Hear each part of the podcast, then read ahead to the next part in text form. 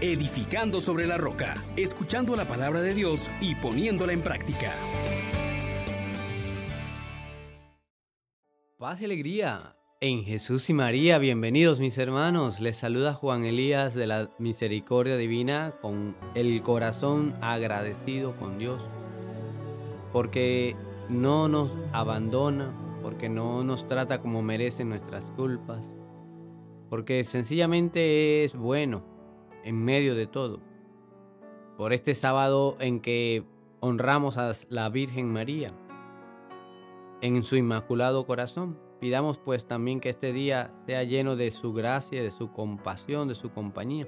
Y digámosle al Espíritu Santo, oh gran poder de Dios, enciéndenos en tu fuego el amor. Oh Espíritu, que vienes de lo alto, llénanos de Dios. Oh Espíritu, óleo santo, úngenos en el amor. Estimados hermanos, hoy continuamos con la lectura del libro de los Hechos de los Apóstoles en el capítulo 9. Vamos a estar compartiendo el capítulo 9, versículos del 31 al 42. Vamos por cuestión de, de tiempo, vamos a hacer esa lectura lo más pronto posible y vamos a continuar con la meditación. En aquellos días la iglesia gozaba de paz en toda Judea, Galilea y Samaria. Se iba edificando y progresaba en la fidelidad al Señor y estaba llena del Espíritu Santo y de su consolación. Pedro recorría el país y bajó a ver a los santos que residían en Lida encontró allí a un cierto Eneas, un paralítico que desde hacía ocho años no se levantaba de la camilla. Pedro le dijo, Eneas, Jesucristo te da la salud, levántate y haz la cama. Se levantó inmediatamente, lo vieron todos los vecinos de Lida y de Sarón y se convirtieron al Señor. Había en Jafa una discípula llamada Tábita, que significa Gacela Tabita hacía infinidad de obras buenas y de limosna. Por entonces cayó enferma y murió. La lavaron y la pusieron en la sala de arriba. Lida está cerca de Jafa. Al enterarse los discípulos de que Pedro estaba allí, enviaron dos hombres a rogarle que fuera a Jafa sin tardar. Pedro se fue con ellos. Al llegar a Jafa lo llevaron a la sala de arriba y se le presentaron las viudas mostrándole con lágrimas los vestidos y mantos que hacía Tabita cuando vivía.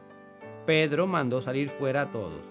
De Se puso a rezar y dirigiéndose a la muerta dijo, Tabita, levántate. Ella abrió los ojos y al ver a Pedro se incorporó. Él la cogió de la mano, la levantó y llamando a los santos y a las viudas se la presentó viva. Esto se supo por toda Jafa y muchos creyeron en el Señor palabra de Dios. Te alabamos, Señor.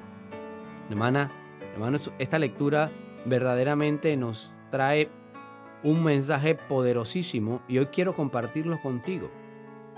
Lo que quiero que recuerdes, hermano, hermana, es que la iglesia es un cuerpo y es el cuerpo de Cristo, es un organismo vivo.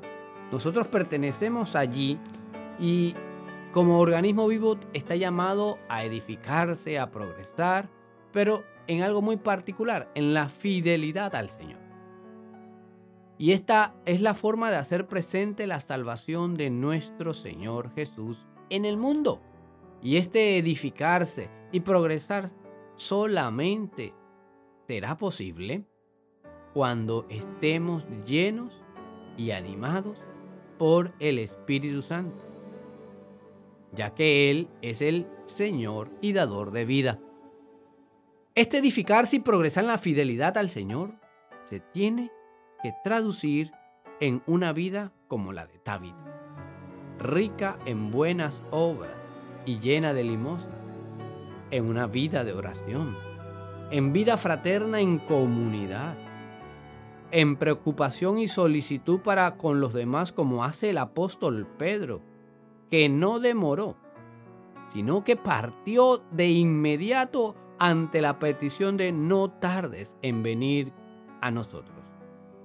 Y es que cuando has conocido al que se encarnó, padeció, murió y resucitó, por ti y por mí y que permanece con nosotros, que nos ofrece sus palabras, que son palabras de vida eterna y que se nos da como alimento al ofrecernos su cuerpo y su sangre, no puedes permanecer indiferente ante la necesidad del prójimo. Pues a Dios le cuesta la muerte de sus vidas. De igual manera, a nosotros nos debe apremiar el sufrimiento del prójimo y hacer todo lo que está a nuestro alcance para remediar. Pedro se dispuso y escuchó. Partió de inmediato. Hizo salir a los que estaban estorbando. Se puso de rodillas, oró. Ordenó al cadáver que reviviera. Le tomó la mano y la levantó, llamó a los santos y a la viuda y se la presentó viva. ¡Qué modelos! Nosotros también tenemos que caminar en esa línea. Por eso, hoy, más que nunca, necesitamos ponernos en esta disposición. Digámosle orando al Señor.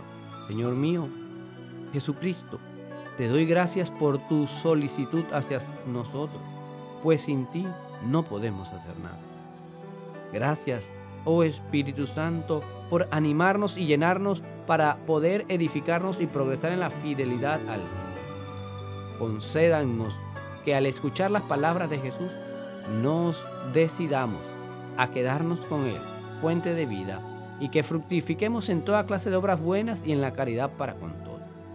Haznos hombres y mujeres de oración y de especiales relaciones fraternas. No dejes que nos hagamos sordos ante las necesidades de los demás, sino que diligentes nos coloquemos ante el Señor con una intercesión constante y con el hermano con una presencia activa. Te lo pedimos, Padre, por las benditas llagas de nuestro Señor Jesucristo. Amén. ¿Qué te invito a hacer yo hoy, hermano? Clama al Espíritu Santo para que nos edifique y nos haga progresar en fidelidad. Haz alguna obra buena en favor de tu prójimo y toma tiempo para interceder por las necesidades de los que están sufriendo, en especial por los que están atendiendo o padeciendo esta enfermedad del COVID en este momento.